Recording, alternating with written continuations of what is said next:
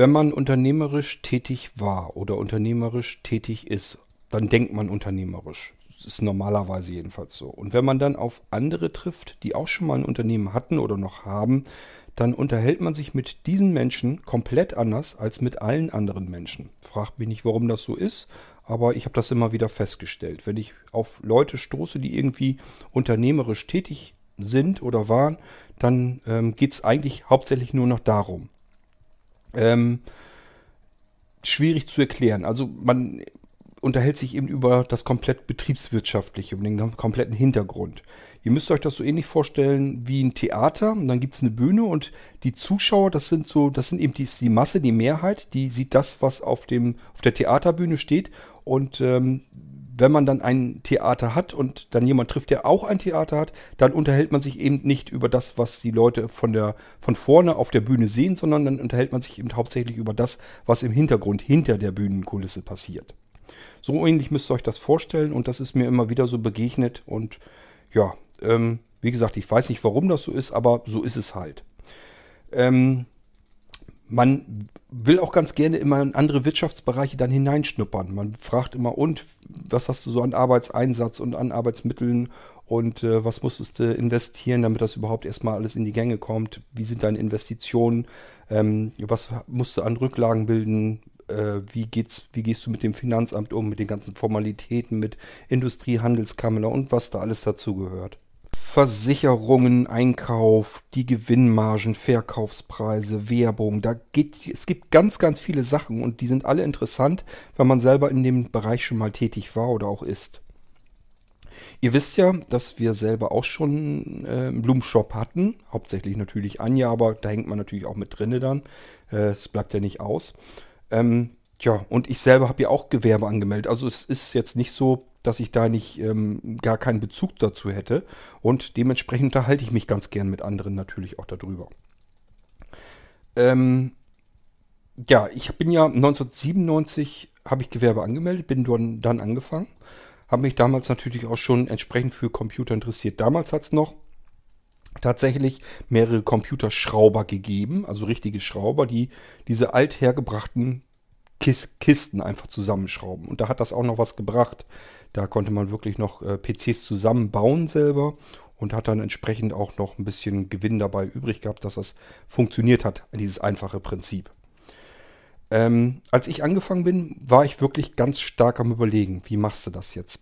Holst du dir einen Laden oder holst du dir keinen Laden? Natürlich war für mich erstmal klar, einen Laden braucht man eigentlich, wenn man in dem Bereich irgendwie was machen will. Ist immer gut, wenn du einen Laden hast, dass du deine Computer dort vorstellen kannst, dein ganzes Zubehör und so weiter, dich mit den Kunden unterhalten kannst und die Leute können das dort ausprobieren und dann kaufen. Bin also wirklich auf Ladensuche gegangen, habe mir auch verschiedene Läden angeguckt und bei den meisten ähm, habe ich mit den Ohren geschlackert, was die für überzogene Mieten dort haben wollten. Die haben das natürlich immer so begründet, dass sie gesagt haben, ja, hier beispielsweise Fußgängerzone so, ist doch wohl ganz klar, dass wir da ordentlich äh, Kohle dafür sehen wollen. Ähm, ich habe, also zum einen hatte ich dann äh, mir Läden angeguckt, da habe ich einfach nur gesagt, ähm, da muss ich ja, wer weiß, wie viele Computer verkaufen die ich quasi verschenken muss, bevor ich überhaupt, bevor der erste, bevor die erste D-Mark, das war alles natürlich noch zu D-Mark-Zeiten, bevor die erste D-Mark überhaupt in meiner Tasche landet. Und wenn diese erste D-Mark bei mir in, die, in, der Tasche ist, heißt das noch lange nicht, dass das meine D-Mark ist, sondern das heißt erstmal nur, die Miete ist bezahlt. Dann fangen nämlich alle anderen auch noch an, in dieser Tasche rumzugrabbeln. Da bleibt von dieser D-Mark von der ersten nämlich überhaupt nichts übrig. Das heißt, man muss sich immer überlegen, wie lange so ein Monat hat durchschnittlich meinetwegen 30 Tage. Wie lange muss ich von diesem Monat eigentlich arbeiten und habe Wareneinsatz und so weiter, bevor ich überhaupt anfangen kann zu sagen, okay, jetzt geht es bei mir dann erstmal los. Jetzt bekomme ich erstmal Geld. Vorher bekommen alle anderen ihr Geld, bevor man selber überhaupt die erste Münze dort herausziehen kann. Da ist äh, bei einem Ladengeschäft die Miete ein beachtlicher Anteil äh, dessen, wofür ich erstmal überhaupt arbeiten muss. Ähm, ich habe mir viele verschiedene Läden angeguckt. Ich war damals natürlich hauptsächlich in Pferden. Das ist so die nächstgrößere Stadt äh, gewesen von unserem damaligen Wohnort und habe mir da verschiedene Läden angeguckt und die meisten waren einfach unerschwinglich. Das war für mich totaler Füllefanz. Ähm, ich habe mir immer bildlich vor Augen geführt, wie viele Computer dort jetzt stehen müssen, die einfach so rausgehen, ohne dass da irgendwas davon bei mir hängen bleibt, äh, nur damit diese blöde Miete erstmal bezahlt ist. Ich habe dann aber tatsächlich einen Laden gefunden und der war zwar nicht in der Innenstadt direkt, aber war an einer großen Hauptstraße. Problem wäre dort gewesen, es war nicht direkt Parkplätze da dran. Das ist schon mal einmal scheiße. Aber das Ding hatte einen großen Vorteil und das war die Miete. Diese, der, ganze Laden, der sollte nämlich nur 400 D-Mark kosten. So, dann habe ich gesagt, ist in Ordnung, 400 D-Mark kann ich überblicken. Ähm, ich vermute mal, dass ich sowieso mehr raus, hin und her fahren muss und so weiter. Äh, dass ich mir was überlegen muss, dass ich die PCs vielleicht ausliefere oder was weiß ich. Das hätte ich mir alles noch überlegt, wie ich das dann hinkriege. Aber ich habe erstmal gedacht, 400 D-Mark ist ein überschaubarer Preis. Da kann ich eigentlich, kann man da nicht ganz viel verkehrt machen. So, den wollte ich haben, den Laden. Da gab es aber natürlich noch mehr Bewerber. Und dann haben die sich für einen anderen Bewerber entschieden, also für einen anderen Mieter, der einfach schon einen Laden hatte und dorthin umgezogen ist. Da haben die sich einfach gesagt, okay, der hier, der macht das schon äh, ein paar Jahre. Dann nehmen wir natürlich lieber den, als jetzt hier den Kurt Hagen, der da jetzt frisch anfangen will, der überhaupt keine Erfahrung hat und bei Null hier plötzlich anfangen will. Da entscheiden wir uns dann doch lieber für den, der das schon eben länger macht. Ist ja verständlich, hätte ich sicherlich nicht anders gemacht. Je länger ich mich mit dem Thema Laden und so weiter, Ladengeschäft ähm, befasst habe, desto mehr habe ich davon aber auch Abstand gewonnen. Habe mir dann irgendwann einfach gesagt, okay, du machst das von zu Hause aus so gut wie du es kannst. Das heißt, es kamen natürlich auch wirklich die Leute dann zu uns her, haben ihre Computer dort herausgeholt. Und bei mir war es ja immer so, ich habe nicht einfach nur Computer gemacht, sondern alles Mögliche, was in diesem IT-Bereich überhaupt anfallen kann. Ähm, ich habe mich zum Beispiel damit befasst, eben, dass die Computer nicht einfach nur fertig waren, sondern die waren immer schon einschaltfertig. Das heißt, ich habe immer äh, diese Computer komplett installiert. Die waren immer so, dass man den Rechner einschalten konnte, konnte sich davor setzen, konnte arbeiten. Was ich auch relativ früh mit reinbekommen habe, waren äh, diese Multi-Boot-Systeme. Die habe ich damals noch nicht, äh, die, die Auswahlsysteme und so habe ich damals nicht selbst programmiert, sondern habe einfach verschiedene Möglichkeiten genommen, um das so anbieten zu können. Das heißt, äh, damals habe ich mich natürlich hauptsächlich an sehende Anwender und so weiter ähm, gewendet und die konnten einfach mit der Tastatur sich aussuchen, welches System sie starten wollten und dann haben sie das starten können. Und ich habe mich immer mit exotischen Sachen befasst. Habe also ähm, ich weiß noch, als ich damals zum Beispiel dieses TriOS-System äh, hatte, das musste ich wirklich aus China oder Japan, ich weiß es gar nicht mehr, jedenfalls aus dem asiatischen Raum, musste ich die Dinger importieren. Das war ein, ähm, ein Schaltpult sozusagen, das müsst ihr euch vorstellen, es kommt in einen Slot rein, so ähnlich wie diese, wie CD-Laufwerke und DVD-Laufwerke, ein ganz normales Standard-Tower-Gehäuse. Da passte das genau rein, hatte einfach vorne ein paar Schalter, ein paar einrastbare Schalter und an diesen Schaltern hinten dran äh, hingen dann die Festplatten. Das heißt, ich konnte ein, eine Taste einrasten lassen und die ging dann an eine der verschiedenen Festplatten hinten dran. Da war eben das Betriebssystem drauf und somit konnten zum Beispiel eine Familie konnte dann einen PC haben, äh, wo tatsächlich dann drei oder ja drei komplett voneinander abgetrennte ähm, Computer in einem Gehäuse drin waren. So müsst ihr euch das vorstellen. Das heißt, wenn Junior spielen wollte, hat er seine Taste gedrückt und äh, alle anderen Festplatten, die von, von Vater und Mutter zum Beispiel, die waren dann komplett abgetrennt vom Computer, physikalisch abgetrennt und nur diese eine Festplatte, die war dann aktiv mit seinem Betriebssystem und seinen Spielen und so weiter drauf. Wenn jetzt der Vater wieder dran wählen wollte, hat er seine Taste gedrückt, dann musst du dann den Rechner einmal runterfahren, dann hat das nämlich erst geknackt in diesem Ding äh, dann ist das physikalisch umgeschaltet. Dann waren die anderen beiden Festplatten wieder aus und nur seine war an. Dann konnte er wieder starten und hat wieder komplett seinen eigenen Computer gehabt. Man konnte also auch nicht zwischen diesen Festplatten, während er lief, hin und her wechseln oder irgendwie darauf zugreifen, sondern es war so, als wenn man drei verschiedene Computer in einem Computergehäuse drin hatte. Und das nur so als Beispiel, welche exotischen Möglichkeiten ich mir damals schon überlegt habe, einfach um mich abzuheben und nicht diesen einfach stinknormalen PC zusammenzuschrauben und so wie er zusammengeschraubt war, einfach so anzubieten, denn das war mir damals eigentlich schon relativ klar, das machen ganz viele andere auch. Warum sollen die Leute ausgerechnet deswegen zu dir herkommen? Das haben damals viele andere eben nicht gemacht. Die haben das so gemacht, wie sie es immer gemacht haben. Die sind irgendwann beigegangen, haben sich die Teile eingekauft, haben die zusammengeschraubt, hatten den fertigen PC, diesen großen Kasten da vor sich hinstehen, Betriebssystem musste man sich dann selber einrichten. So haben die das Ding dann eben verkauft. Das hat auch eine ganze Weile ja ganz gut funktioniert, aber das wurde natürlich schlechter. Ein ganz einfaches Problem. Ähm, man konnte einen fertigen PC in jedem Supermarkt so fertig kaufen Und äh, ja, warum soll man zu einem kleinen Schrauber hingehen, der dann im Endeffekt sogar noch teurer ist, wenn man die in jedem Supermarkt so fix und fertig kaufen kann, macht dann keinen Sinn. Und der Unterschied war eben nicht erkennbar. Ähm, ich habe mich ja auch nicht nur auf PCs festgelegt, sondern ich habe ja auch Webseiten gestaltet. Ich habe das ganze Providing mitgemacht, habe also Server angemietet und habe dort die Kunden eingerichtet. Da liefen dann ihre Homepages drinne. Ähm, habt Domains registriert. Das habe ich alles damals schon begonnen und das hing da alles mit zusammen. Wir haben uns um verschiedenste andere Dinge auch noch gekümmert. Ähm, damals war das noch mit den Internetcafés, das haben wir mit durchdacht und geplant, wie man das am besten hinkriegen kann. Ähm, wir haben sogar Visitenkarten drucken lassen, haben uns extra ähm, Druckereien gesucht, mit denen wir zusammenarbeiten konnten. Ähm, wir haben, äh, was weiß ich, Pizzalieferanten mit ähm, Kassensystem sozusagen beliefert und die haben dann das Papier kostenlos gehabt. Auf der Rückseite war dann entsprechend Werbung drauf und die Werbung haben wir wiederum auch verkauft. Also wir haben uns verschiedenste Möglichkeiten überlegt, was man eben ein bisschen anders machen konnte und dass man auch vor allem wesentlich mehr Standbeine hat.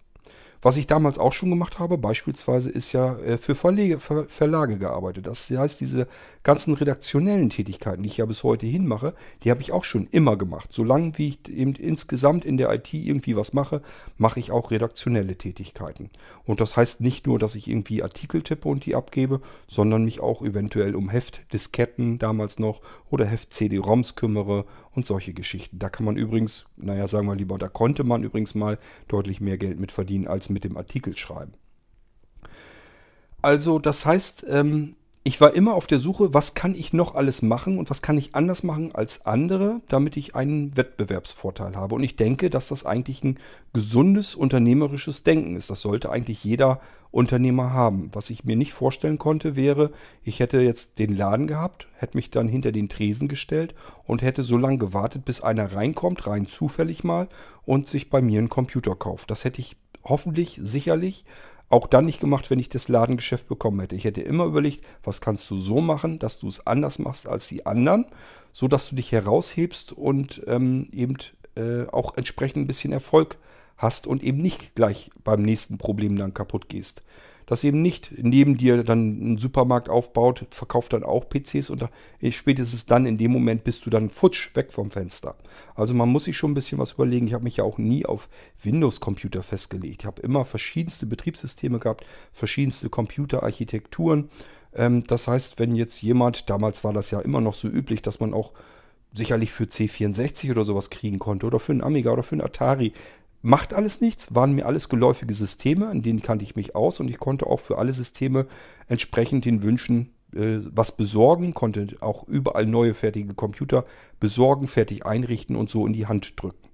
Alles kein Problem, habe ich damals alles äh, flexibel gehalten und da kommt auch dieser alte Name noch her, dieses All Systems, eben alle Systeme.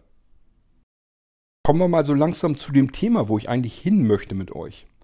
Ich kann es nicht verstehen, wie ein Unternehmer dieses unternehmerische Denken nicht hat. Das verstehe ich immer nicht. Es gibt verschiedene Sachen, die verstehe ich nicht. Ähm, ich kann ein Beispiel geben. Ähm, in einer Kleinstadt war ein Unternehmer, der hat ein Fischgeschäft gehabt. Das war aber kein Fischgeschäft als solches abgeschlossen, sondern in einer Fußgängerpassage hat er so einen, so, so einen Tresen halt gehabt und es gab da auch zwei, drei Tische, da konnte man sich tatsächlich hinsetzen und auch Fisch essen.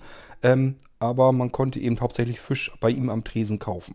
Soweit, so gut. Fisch mag fast jeder, die meisten mögen Fisch und äh, Fisch ist teuer. Allerdings ist er im Einkauf, Einkauf auch sehr teuer. Das heißt, das Geld bleibt nicht alles bei denjenigen hängen, die den Fisch dort anbieten und verkaufen, sondern das geht auch vorher schon ähm, zu einem großen Teil weg.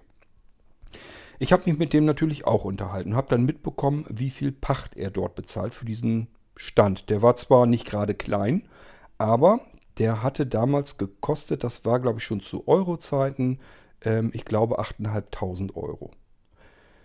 Ähm, ehrlich gesagt, da ist mir persönlich die Kinnlade runtergefallen. Wir reden hier nicht von irgendeiner Großstadt, wo äh, Tausende von Menschen jeden Tag da durchlatschen und Fisch kaufen werden, sondern das ist eine Kleinstadt. So viele Fisch kann man gar nicht kaufen.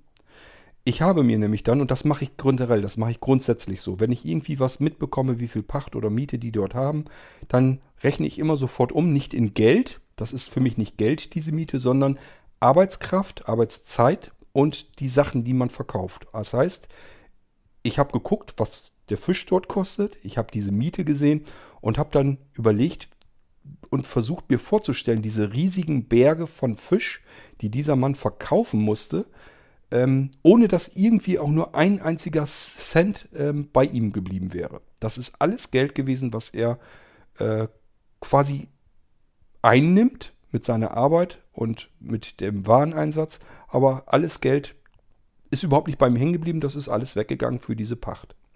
Wie diese Mieten und Pachten zustande kommen, ist mir natürlich klar. Das habe ich ja alles mitgemacht und miterlebt. Äh, das wird sich schön gerechnet. Da wird einfach gesagt, du hängst hier mittendrin, das ist eine Fußgängerpassage. Da gehen tagtäglich hunderte von Menschen durch.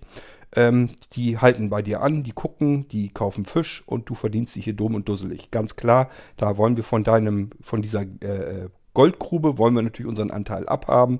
Und da mit verglichen, was du hier umsetzen wirst. Wahrscheinlich, Prognose wird dann aufgestellt.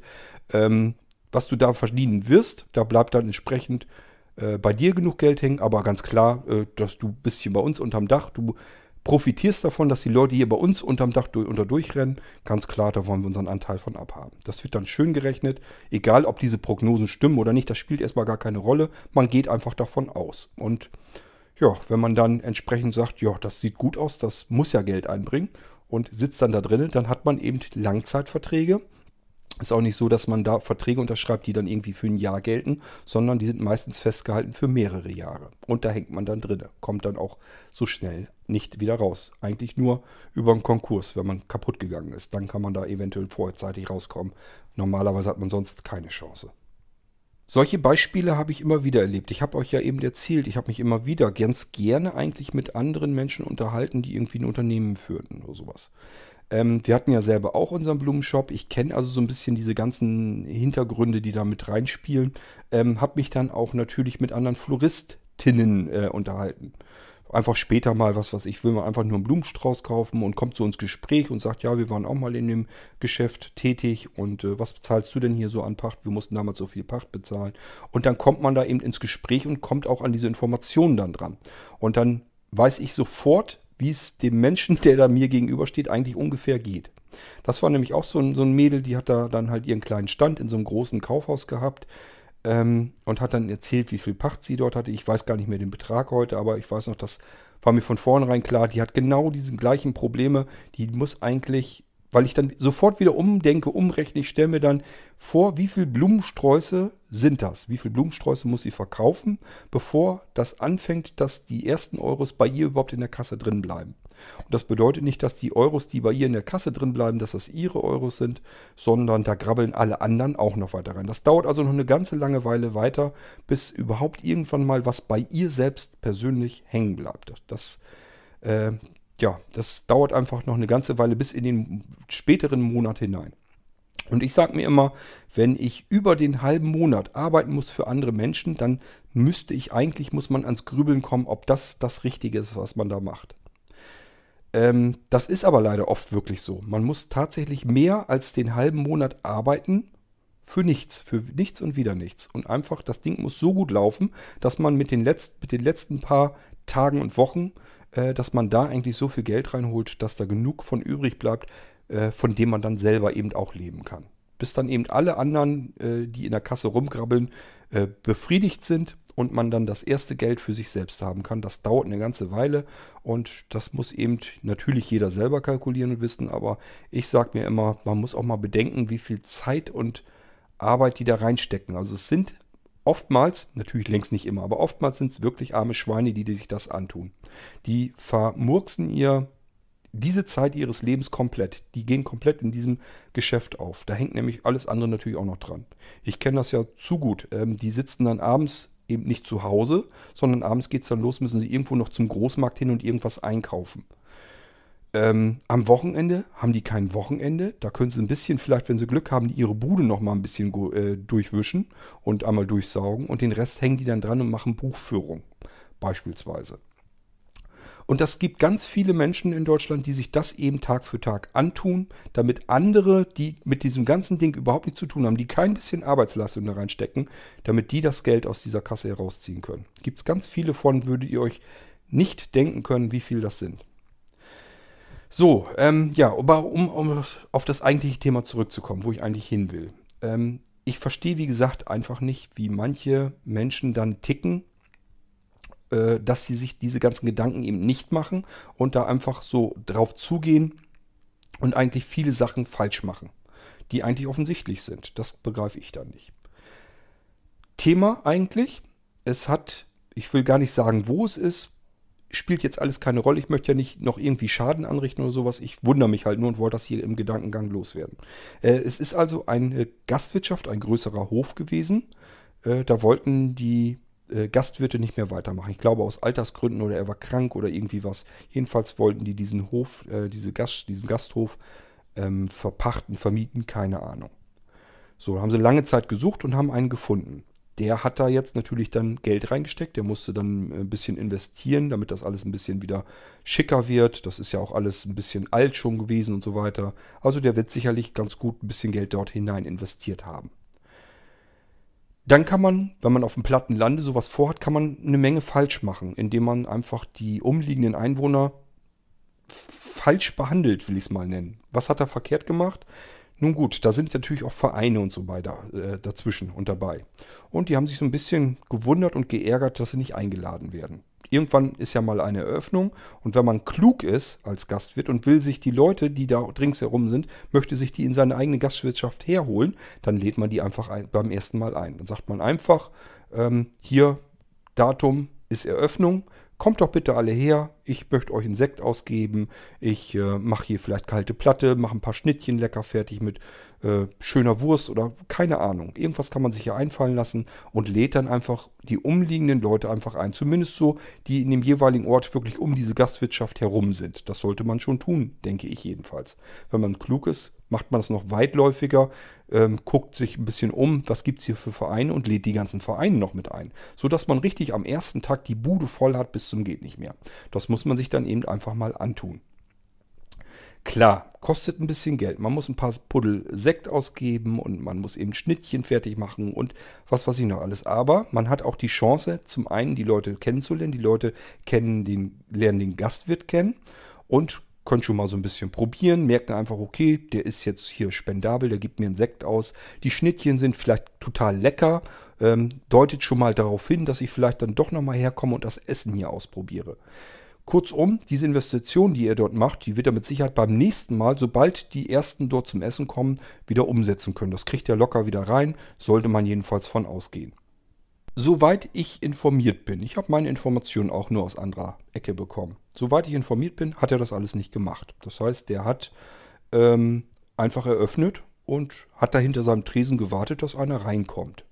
Früher oder später kommen die natürlich auch mal rein, ganz klar. Denn so viele Gastwirtschaften, habe ich euch auch schon mal erzählt, gibt es dann auch nicht mehr. Das heißt, die müssen eigentlich nur warten. Irgendwann kommen die Leute natürlich auch mal von alleine rein. Neugierig, wie sie dann sind. Nächste Information, die ich habe, ist, Essen soll nicht so besonders dolle sein. Recht lieblos alles fertig gemacht und so weiter.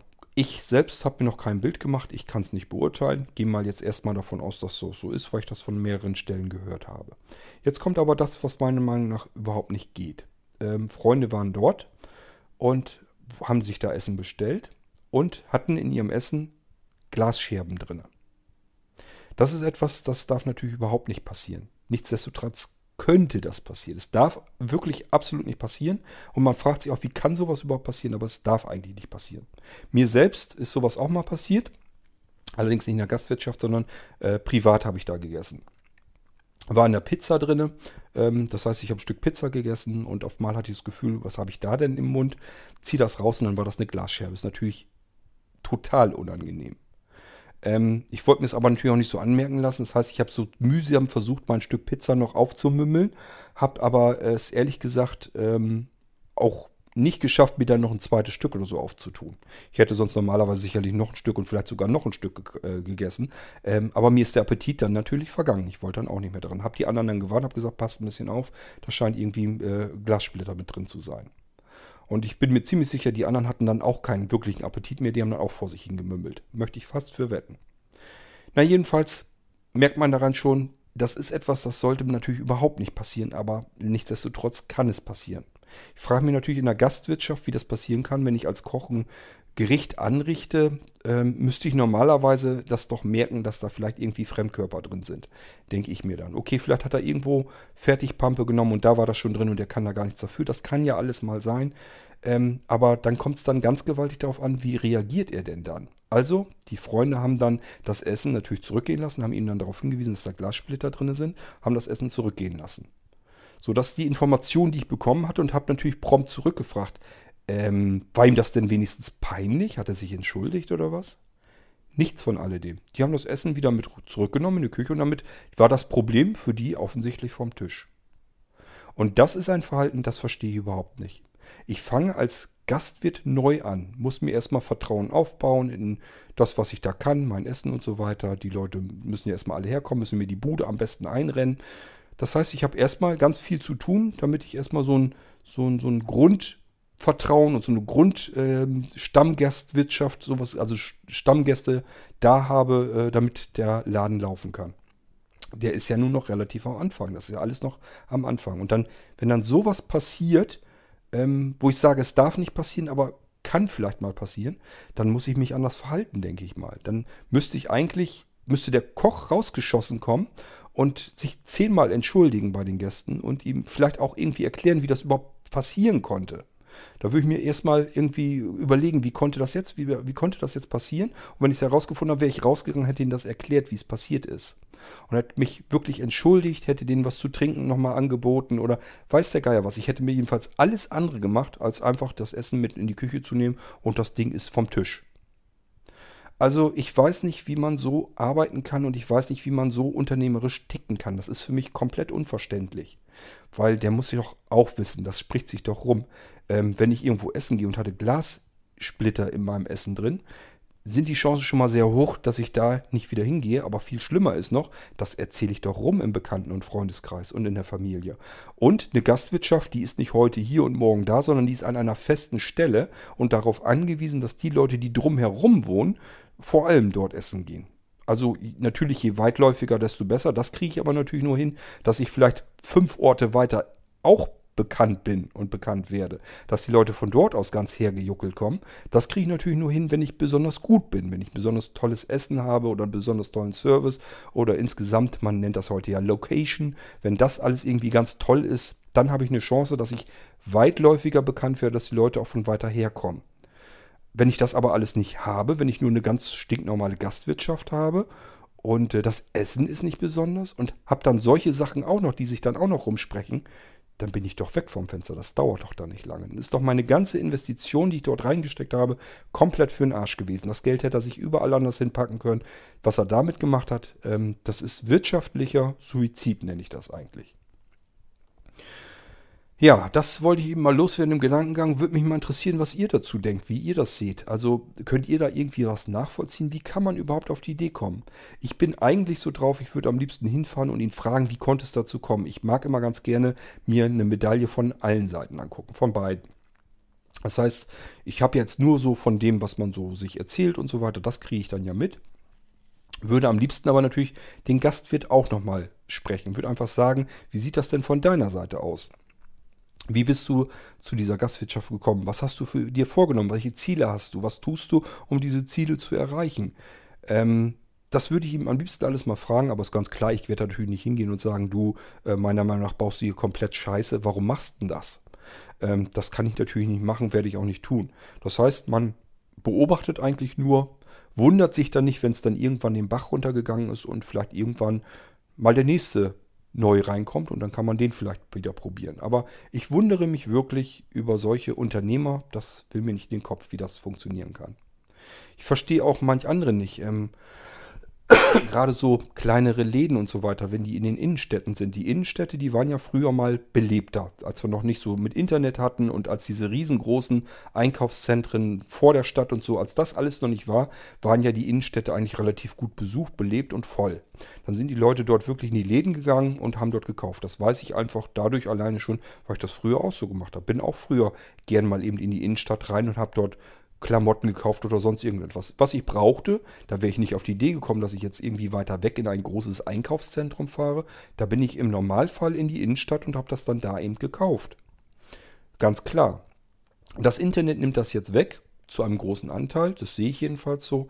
Und äh, diese großen Einkaufszentren nehmen auch nochmal einen Schwung weg. Also bleibt für die Innenstädte nicht mehr so wahnsinnig viel übrig. Und das ist ja auch das, was man sieht. Die Innenstädte sterben so nach und nach so ein bisschen aus. Was so übrig bleibt, sind so ein bisschen so die ganzen Lebensmittelbuden.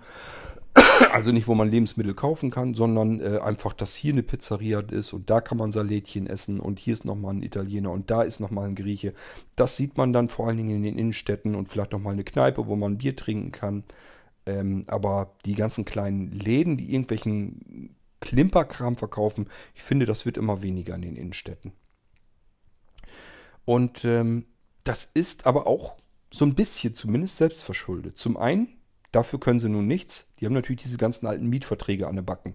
Und ich weiß ja eben, was die Mieten in Innenstädten, was das, wie viel die, wie teuer die sind, äh, wie hoch das Ganze ist. Dass man das nicht überleben kann, wenn man nicht entsprechend Umsätze hat, ist mir vollkommen klar. Ähm, aber so ein bisschen sind sie auch selber dran schuld. Da sind nämlich ganz viele, jedenfalls beobachte, beobachte ich das immer wieder, dass das immer wieder welche sind, die haben ihren Laden eben schon ewig. Und das hat eben früher auch so funktioniert. Die haben ihren Laden aufgemacht, haben sich hinter ihren Tresen gestellt und gewartet, bis Kundschaft reinkommt in den Laden, irgendwas ähm, in der Hand hat, damit zum Tresen geht und das bezahlen will. Das ist das ganze komplette Geschäftsmodell, was sie schon immer hatten und woran sie auch eben nie was dran verändert haben. Und das ist etwas, was meiner Meinung nach in der heutigen Zeit überhaupt nicht mehr funktionieren kann. Dieses Konzept klappt eigentlich nur noch dort, wo Tourismus ist. Also wo wirklich irgendwelche Touristenhochburgen sind. Da kann man irgendwelchen Klumperquatsch im Laden stehen haben. Da kommen genug Leute rein, die dort eben sind, weil sie eben im Urlaub sind oder so und die kaufen auch irgendwas, was sie sich dann vielleicht mitnehmen wollen. Da kann das wirklich funktionieren. Jedenfalls ist das so meine Beobachtung. Aber wenn ich eine normale, durchschnittliche Innenstadt nehme, ähm, wo vielleicht eben kein Tourismus großartig ist, dann äh, sehe ich das dort jedenfalls so nicht. Da sehe ich eigentlich immer nur leere Läden und da macht man schon fast nicht reingehen, weil man dann der Einzige ist, der in diesem Laden drin ist. Da macht man sich nicht unterhalten und nichts. Und äh, die Leute gucken einen komisch an, als wenn man vom anderen Stern kommt, weil sie wahrscheinlich schon seit zwei Wochen keinen Kunden mehr in diesem Laden gesehen haben. Manchmal, also ich überspitze das Ganze natürlich jetzt, aber manchmal kommt es einem wirklich dann so vor. Und das ist für mich auch noch mit ein Grund, warum solch ein Konzept eben nicht aufgehen kann, wenn man sich da eben keine Überlegungen macht, was kann ich jetzt noch tun, was kann ich machen, um irgendwie, ähm, um etwas anders zu tun als alle anderen und vielleicht eine Chance zu bekommen, äh, trotzdem weitermachen zu können. Ich muss mir eben irgendwas überlegen. Und wenn es nur so was ganz Simples ist, dass ich mir sage, die Sachen, die ich hier habe, kann ich ja vielleicht auch mal probieren, ob ich die übers Internet loswerde. Kann ja auch sein. Probieren kann man es auf alle Fälle mal. Ist nicht das typische Erfolgsmodell. Man kann nicht sagen, ich muss nur ins Internet und schon bin ich erfolgreich. So einfach funktioniert es auch nicht. Dann wird es nämlich jeder machen. Man hat zwar manchmal das Gefühl, es macht jeder, aber letzten Endes sind es nur die ganz Großen, die da wirklich erfolgreich mit sind. Und die Kleinen, ja, manchmal kommen sie damit durch und manchmal auch nicht. Hängt aber mehr davon ab, ähm, was sie dort anbieten. Wenn das etwas ist, was ich überall bekommen kann und ähm, dann suchen sich die Leute im Allgemeinen das natürlich dort, wo es am billigsten ist. Wenn ich eine Ware habe, die ich überall anders auch bekommen kann, dann muss ich mir was einfallen lassen. Dann kann ich eigentlich nur über den Preis arbeiten und ich für mich zumindest habe so entdeckt, über Preis arbeiten ist immer das schlechteste Konzept, was man überhaupt auch nur anfangen kann. Ähm, man hat ja früher immer so gesagt, gut, dann macht man immer bestimmte Sachen eben so billig, dass die Leute zu einem herkommen und dann kaufen die vielleicht von den anderen Sachen auch ein bisschen was ein. Und äh, vor allen Dingen, dann kennen die einen, dann kommen die auch wieder und kaufen auch die teureren Sachen. Äh, das ist komplett entgegengesetzt dessen, was ich so an Erfahrungen gemacht habe. Ähm, man lockt damit wirklich nur die Schnäppchenjäger an, äh, an, Mehr macht man damit nicht. Das heißt, man hat dann Leute, die haben dann eben fest gesucht, speziell danach, wo kriegen sie etwas am billigsten. Das kaufen sie dann bei einem und die siehst du nie wieder dann. Die wirst du nie wieder sehen. Das sind einfach nur wirklich Schnäppchenjäger, die die ganze Zeit auf ihren eigenen Vorteil bedacht sind. Ist ja auch ihr gutes Recht. Und suchen halt überall nur, wo ich will jetzt irgendwas haben und das möchte ich am billigsten haben. Und ich hole mir das da, wo es am billigsten ist. Und der nächst teurere hat dann eigentlich schon verloren. So tickt das Ganze und deswegen ist das kein Konzept, wo ich äh, jemals drauf arbeiten wollte und ich halte das nach wie vor für völlig verkehrt, vor allen Dingen, wenn man ein kleiner Unternehmer ist. Wenn man natürlich so groß ist wie die großen Riesen wie Amazon oder sonst irgendwelche, ähm, dann ist das sicherlich ein Konzept, dann kann man das machen mit diesem, einfach über die Masse dann das Geld reinholen. Aber für einen kleinen Unternehmer ist das meiner Meinung nach, meines Erachtens nach, ist das absolut tödlich für, zu versuchen, über den Preis am Markt bestehen zu bleiben. Das funktioniert nicht. Was ich also mit meiner G-Folge, mit meinem Gedankengang hier nun loswerden wollte, ist, dass ich einfach manche Unternehmer nicht verstehe. Nicht richtig begreife, warum die das so machen, wie sie es machen. Ähm, meiner Meinung nach tun sich viele sehr schwer mit, mit dem, was sie tun. Einfach nur, weil sie sich gar keinen Kopf drum machen, gar keine Ideen äh, sich einfallen lassen, wie sie vielleicht etwas verbessern könnten. Und dann einfach so lange warten, bis sie dann irgendwann halt weg sind vom Fenster. Und das sieht man ja immer wieder, dass so kleinere Läden und so weiter, die sind halt immer wieder weg. Also ich weiß nicht, ob das bei euch auch auffallend ist. Ich finde das jedenfalls schon. Wir waren letztes Mal, sind wir durch, durch Pferden und so durchgelatscht. Es war, glaube ich, nicht ein Laden mehr da, den ich von früher her noch kannte. Ich war schon mehrere Jahre äh, nicht mehr in Pferden. Und äh, also die Stadt sieht einfach anders aus. Das sind so ein paar Ketten oder so, die sind noch da drinne. Äh, und, aber ansonsten, diese ganzen alten Läden, die ich so noch kannte, da ist nicht ein einziger von, der überlebt hat. Und man sieht das auch immer wieder, dass ein Laden wieder zugemacht wird. Diese Schilder, die kennen wir, glaube ich, alle in den Innenstädten, dass da irgendwie was geschlossen wird oder dass eben neu vermietet wird, dass neue Mieter gesucht werden und so weiter und so fort. Ähm, das geht also rei rund, dann versucht es wieder jemand, ähm, geht da wieder rein und geht dann wieder über Kopf. Und äh, das ist eben ganz oft so, dass ich wirklich das Gefühl habe, die ähm, überlegen alle nicht, denken alle nicht nach, was sie machen können, sondern versuchen alle dieses typische Geschäftsmodell, was seit vielen hunderten Jahren eben so schon drin ist, was früher funktioniert hat, aber jetzt eben nicht mehr funktioniert, versuchen die trotzdem immer noch weiter. Laden eröffnen, mit, irgendwie mit, mit den Sachen volldrücken, wo ich eigentlich mein Geschäftsfeld drin aufbauen wollte. Tresen rein, ich stelle mich dahinter und warte, dass die Kunden reinkommen. Dann werden die schon kaufen und ich kann dann schön das Geld in die Kasse packen und zähle dann abend nur das Geld durch und zahle dann eben die Miete und das, was ich an Kosten und so weiter habe. Und der Rest ist meins. So, und dafür habe ich dann mein eigenes kleines Ladengeschäft und äh, mir geht's gut und ich bin selbstständig und kann dann Feierabend machen, wann ich will. Geht natürlich trotzdem nicht. Kann mir vielleicht irgendwann mal Angestellte leisten. Schön, wenn das klappt. Da sollte man eigentlich immer dafür zusehen, dass das irgendwann funktioniert. Ähm, aber ja, das Konzept funktioniert halt einfach nicht. Das geht so nicht auf. Jedenfalls in den allerseltensten Fällen. Und das muss doch anderen Leuten eigentlich auch, auch auffallen, dass es so nicht funktionieren kann. Man guckt doch normalerweise so ein bisschen links und rechts und sieht doch, dass einfach das andere kontinuierlich ständig und immer wieder damit auf die Schnauze fallen. Dann fange ich doch selber nicht auch doch sowas an, sondern überlege einfach, was kann ich anders machen als die anderen, damit ich eventuell einen Wettbewerbsvorteil habe, damit die Leute dann eben bei mir kaufen und nicht bei den anderen. Und ich sage ja, entweder ich mache es über den Preis, das ist ein Konzept, das funktioniert bei kleineren Unternehmern aber eben nicht, oder aber ich lasse mir eben was einfallen, wie ich es anders mache. Und zwar wirklich anders. So, gut, tja, das war so mein Gedankengang zu der ganzen Geschichte. Ist ein bisschen wirr alles geworden, stelle ich gerade so fest, aber dann ist das mal so. Ach ja, eine kleine Anekdote ist mir auch noch eben eingefallen. Ich habe damals, als ich begonnen habe mit der ganzen Geschichte, mit meinem Gewerbe und so weiter, habe ich mich, äh, habe ich auch Existenzgründerseminare besucht und sowas alles. Gab es verschiedene Veranstaltungen, habe ich mir mal angetan. Haben wir uns mit mehreren hingesetzt. Ich hatte noch einen, der wollte sich auch selbstständig machen im anderen Segment und äh, dann sind wir zu solchen Existenzgründerseminaren mal hingefahren. Da vorne waren dann welche, die waren selber, ich bin mir nicht sicher, ich glaube, die waren selber noch nie selbstständig. Die faselten von etwas, wovon sie eigentlich gar nicht so richtig die Ahnung haben. Die haben zwar sicherlich den Überblick dann gehabt, aber selber die Erfahrung haben sie dann auch nicht gemacht. Was haben die im Prinzip uns dort eingetrichtert? Ähm, unterm Summenstrich würde ich sagen, die haben uns eigentlich nur erklärt, wenn man nicht schon mit 50.000 Euro, damals noch D-Mark dann, wenn man nicht mit 50.000 D-Mark von vornherein, wenn man die nicht hat und damit an den Start geht, braucht man gar nicht anzufangen. Das heißt, man muss eigentlich schon selber Eigenkapital genug mitbringen und dann hat man eine Chance. Alles andere, ist Firlefanz, braucht man gar nicht anzufangen. Problem war bloß, die meisten Existenzgründer, die dort waren, hatten dieses Kapital natürlich noch nicht. Ähm, und somit war das eigentlich vertane Zeit. Und zum anderen, man hat den Leuten, die dort vorne gesessen haben und vor sich hin philosophiert haben, hat man einfach äh, gar nicht getraut. Also die haben halt erzählt, ohne dass sie da selber irgendwie aus dem Fach kamen. Die waren dann, was weiß ich, sicherlich, äh, für, ich weiß es wirklich nicht mehr, ist so lange her, Wirtschaftsprüfer oder irgendeinen anderen Scheiß, aber ähm, selber, wenn man selber kein Unternehmen hatte und diesen ganzen Alltagsbetrieb und so nicht mitgemacht hatte und alles, diese ganzen Hürden, die man hat, diese Einstiegshürden und auch im späteren Verlauf, wenn man das alles selbst nicht erfahren hat, dann kann man da eigentlich keine wirklich guten Ratschläge anderen geben.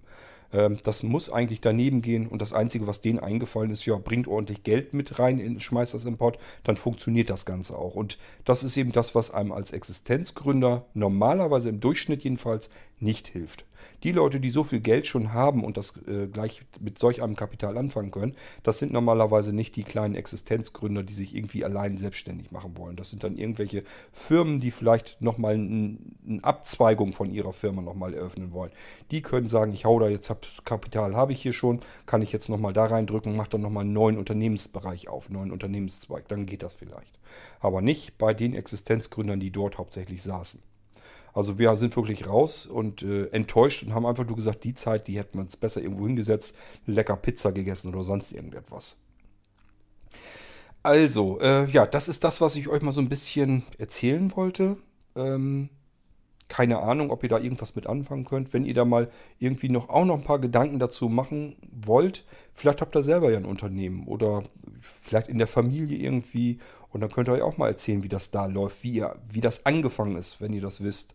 Also was weiß ich, wenn die Eltern oder die Großeltern vielleicht ein Unternehmen hatten oder so, fragt die doch mal, wie ist das eigentlich angefangen? Wie bist du überhaupt auf die Idee gekommen, dich selbstständig zu machen?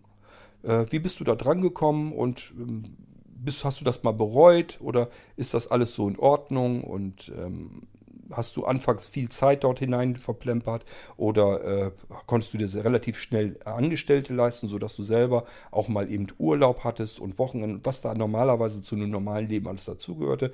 Denn das haben in der Regel Existenzgründer jedenfalls nicht. Die müssen normalerweise erstmal ordentlich mal lochen, bis die überhaupt mit dem Hintern am Boden entlangkommen und oft genug fällt man auch auf die Klappe. Das ist übrigens auch kein Grund dann aufzuhören, sondern dann muss man wieder aufstehen und weitermachen. Das sage ich dann auch immer. Aber man muss schnell genug den Absprung schaffen. Das finde ich immer wichtig. Das gelingt nämlich nicht. Das ist genau das, was eben nicht gelingt. Das heißt, keine ellenlange Langzeitverträge bei Mieten und so weiter zu machen. Ich würde also nie im Leben äh, jemandem raten, irgendwie einen Fünfjahresvertrag äh, für Miete oder Pacht oder so zu unterschreiben. Ähm, kann sein, dass ihr, dass ihr fünf Jahre oder so durch die Hölle geht damit. Äh, wenn ihr nämlich nur zusehen müsst, wie das Geld ran schafft, damit die Miete bezahlt werden kann. Und äh, dann ist euer Leben für die Zeit ist dann kaputt. Die ist wirklich komplett im Eimer und ihr habt da nichts bei übrig. Ihr selber müsst am Hungertuch nagen und alle anderen grabbeln in eurer Kasse rum und da habt ihr gar nichts davon. Man muss eigentlich relativ zügig zusehen können. Ich sag ja so, vielleicht kann man das ein Jahr und auch zwei Jahre kann man auch locker durchhalten. Aber irgendwann, so nach dem dritten Jahr, sollte es anfangen, dass man sich zumindest äh, noch einen Angestellten dazu holen kann. Dass man sagt, ähm, hier, ich habe hier einen Laden, geht nicht anders. Ich muss hier von 8 bis 18 Uhr oder bis 20 Uhr muss ich hier stehen und arbeiten. Das kann ein normaler Mensch auf Dauer aber nicht durchhalten. Das geht einfach nicht. Und da braucht man Angestellte dafür. Und wenn man sich die nach ein, zwei Jahren nicht äh, leisten kann, dann muss man den Absprung schaffen. Dann gibt dieses Gewerbe einfach nicht genug her, dass man da vernünftig davon leben kann und ein normales Leben führen kann. Darum geht es ja. Ich denke mal, wenn man mal Wochenende frei haben möchte oder vielleicht auch mal eine Woche Urlaub im Jahr vielleicht mal haben möchte oder vielleicht auch die Feiertage mal genießen möchte und nicht Buchführung machen, dann muss das einfach dabei übrig sein, dass man sich noch jemand suchen kann, der stellt sich dort rein und in der Zeit hat man eben dann mal frei, kann sich um andere Sachen kümmern. Geht nicht mal darum, dass man ähm, in der Hängematte rührt, während jemand anders dort am Arbeiten ist, sondern geht einfach darum, dass man ein normales Leben führen hat. Man hat ja noch einen Haushalt zu führen vielleicht. Da muss man auch vielleicht sich mal drum kümmern können. Noch schlimmer, wenn vielleicht Kinder im Spiel sind, da will man sich vielleicht auch mal drum kümmern können. Wie oft habe ich das erlebt, dass es äh, Unternehmerpaare gibt, die beide von früh morgens bis spät abends in ihrem Unternehmen tätig. Die haben dann Kinder und die Kinder haben von ihren Eltern überhaupt rein gar nichts. Weder wochentags noch am Wochenende noch äh, in der Urlaubszeit. Haben die einfach nichts von den Eltern, weil die nichts anderes tun können, als zuzusehen, dass sie ihren blöden, dämlichen Laden die ganze Zeit in der Gänge halten. Also ist wirklich, ist wirklich, ähm, da machen sich viele Menschen wirklich mit unglücklich mit dem Scheiß. Und ich würde wirklich sagen, das kann man sich für ein, zwei Jahre kann man sich das alles antun, kein Problem.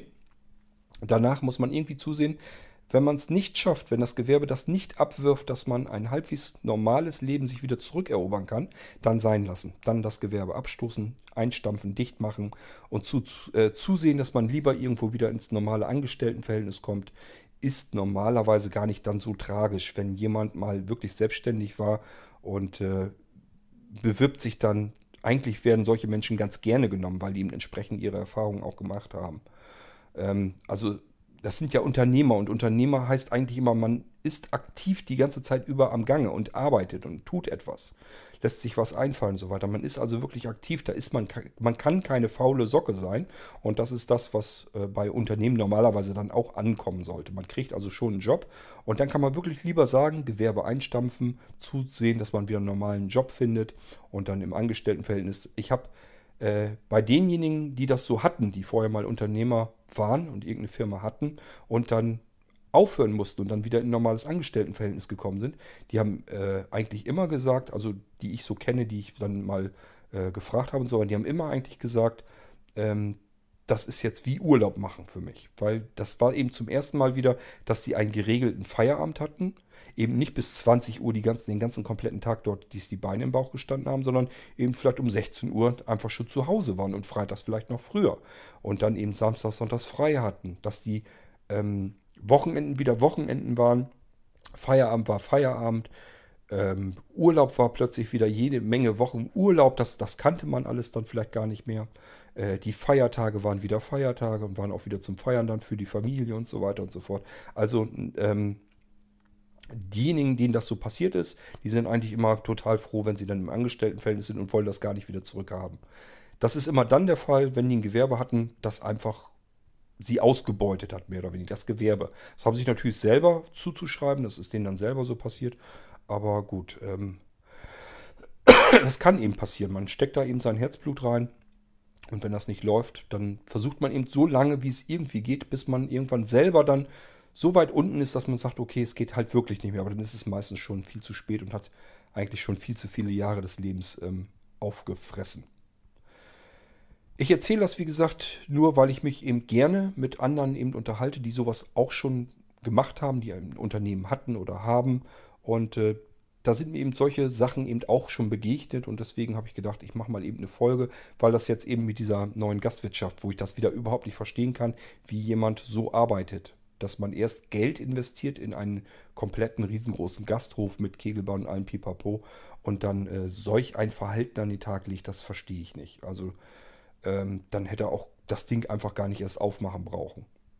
Ich weiß es also nicht, was das soll, keine Ahnung, was dahinter steckt. Wie gesagt, ich würde ihn gerne fragen, aber das macht man natürlich auch nicht. So, das war eben noch eine G-Folge. Das war so mein Gedankengang, der mir eben so durch den Kopf ging. Ähm, ja, könnt ihr selber wissen, ob ihr da irgendwas zu euch äh, äußern könnt und möchtet oder nicht. Ähm, ich wollte es einfach nur mal loswerden. Damit kann ich euch jetzt auch ins Wochenende entlassen, denn äh, ja, heute werde ich wohl nichts mehr machen. Morgen sind wir nicht da. Es geht also irgendwann erst nächste Woche wieder weiter hier mit dem Irgendwasser Podcast. Und ich wünsche euch jetzt endgültig ein schönes Wochenende. Lasst es euch gut gehen, genießt es und bis zum nächsten Mal. Tschüss, sagt euer König Kort.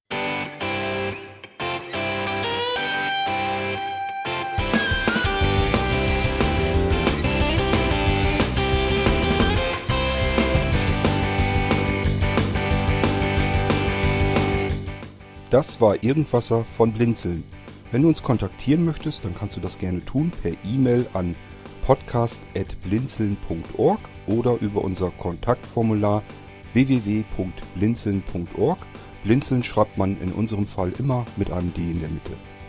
Wenn du möchtest, kannst du uns sehr gerne auch einen Audiobeitrag auf unseren Podcast Anrufbeantworter sprechen.